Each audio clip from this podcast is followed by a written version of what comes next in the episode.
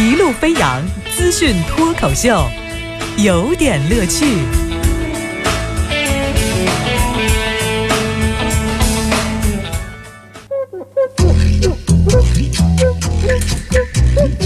有点有评，加叙加意，中心思想，有点乐趣啊！今天呢，我们有点乐趣，大王乐要给您讲的是一个喜闻乐见的活动啊！什么活动啊？快闪！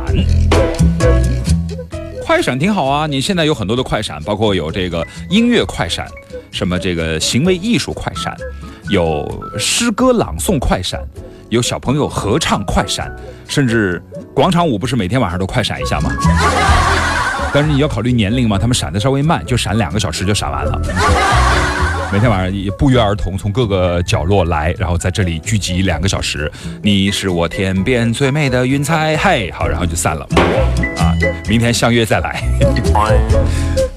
就是快闪是一件 蛮有意思的事情，可是有人任性的把快闪和另外一项我们称之为听证会的活动搞到一起了，这个就让人觉得匪夷所思了。二十九号，兰州市的物价局召开了全市居民生活用气的一个叫做阶梯价格的一个听证会。那么这项事儿涉及了呃兰州市将近三百六十万居民的冬季供暖成本的一个听证会。听证会很正常啊，就是你你要讨论价格合理不合理，阶梯如何建设，听听老百姓的意见，也传达一下这个现在的规划和这个进度，呃一些情况，我觉得这个合情合理。但是这个听证会呢，只用了三十五分钟就搞定了。就是老百姓在讨论说，采暖费是不是要大幅的增加呢？这物价局的回应是。呃，每个月用气量平摊啊，并不仅仅针对供暖期，哎，综合下来呢，其实涨价对于老百姓呢很划算的。不，我的我的语语文和数学以及体育都不好，我想问一下，涨价对我来说是件很划算的事情，这个怎么解释？一个这么重要的听证会，找来了十几个代表，代表到最后呢，从开场到讲文件。到大家发言，到宣布结束，到退场，三十五分钟就搞定，这是一种听证会玩成了快闪，堪称兰州史上最强啊、最简洁高效、呃搞搞笑高，我念对了吗？啊，最最简洁搞笑的高效的一次，不好意思哈，老说实话的一次物价听证会啊，这是来自八月二十七号的《工人日报》的一个报道。很多涉及到民生的水电煤气的民生资源的，我们现在都在用听证会的方式来讨论价格体系。听证会的目的呢，一个当然是要解释价格重新设立的原因，第二个是要征集民众的意见。不过很多年以来啊，这个我们听到的听证会往往都是逢听必涨。那么这样逢听必涨的听证会，那我们还去开什么开呀？对吧？会有这样的感受。八月初，郑州呃曾经召开过一个水价上涨的一个听证会，把记者拦全部拦到外头，引发了公愤。呃，我在节目里头之前提过这种事儿。然后兰州的这个听证会呢，又玩快闪，你本来就很脆弱的公信力，在这个时候真的不能再撒把盐了呀，亲！一场广受关注的听证会。你到底是因为工作人员高效，还是另有玄机？确实是值得怀疑。跟郑州的一致同意涨价不一样的是，兰州这个听证会的更多的时间，其实现场有个将近五分钟的发言，是有一个与会代表提出了尖锐的不同意涨价的意见。那全场只有他一个人提出意见，其他的利益相关方啊，包括是我们寄予厚望的律师啊，发言时间呢都。就是不敢恭维啊，最短的一个发言，连客套话在内，只有十七秒钟。十七秒钟是个什么概念啊？我我们来试一下。感谢各位领导，尊敬的局长、副局长，呃，听证会召开办公室的主任，谢谢领导那么信任我，给我一个这样的机会，代表广大群众发表一下。呃，我对于兰州供暖啊啊，怎怎么时时间到了？啊，我的话我完完了啊啊，谢谢啊。就这我说的时间还长了，我说了六十个字，要按照一分钟一百八十个字算，十七秒钟只能说五十一个字。这十七秒钟估计连客套话也就剩同意同意了吧。事实上，这样的听证会特别值得玩味，真的。